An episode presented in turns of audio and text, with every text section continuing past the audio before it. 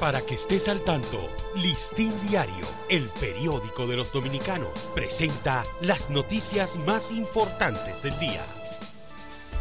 Buen día, comienza el fin de semana, hoy es viernes 17 de noviembre de 2023.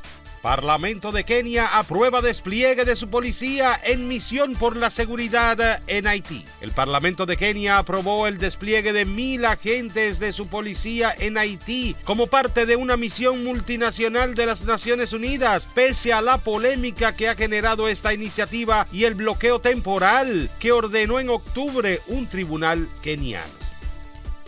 Finjus reitera necesidad de reformar ley de compras y contrataciones. La Fundación Institucionalidad y Justicia Finjus considera que las compras y contrataciones que realiza el Estado para la tramitación de bienes, servicios y otras para el desarrollo estatal deben respaldarse con mejoras transparentes, por lo que insiste en la necesidad de modificar la Ley 340-06 sobre compras y contrataciones.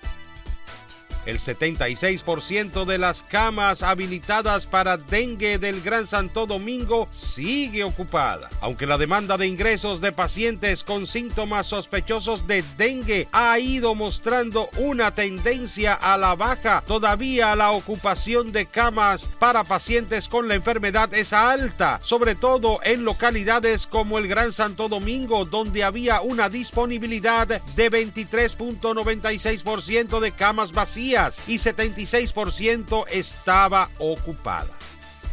Elección de candidatos mediante encuesta ha generado disgustos en militancias de partidos. El método de encuesta para seleccionar candidatos del orden municipal y congresual para los comicios del 2024 ha sido cuestionado por militantes de varias organizaciones políticas que ante la inconformidad con los resultados divulgados han llevado sus reclamos al Tribunal Superior Electoral. El Banco Central informa que variación del índice de precios al consumidor en octubre fue de 0.22%.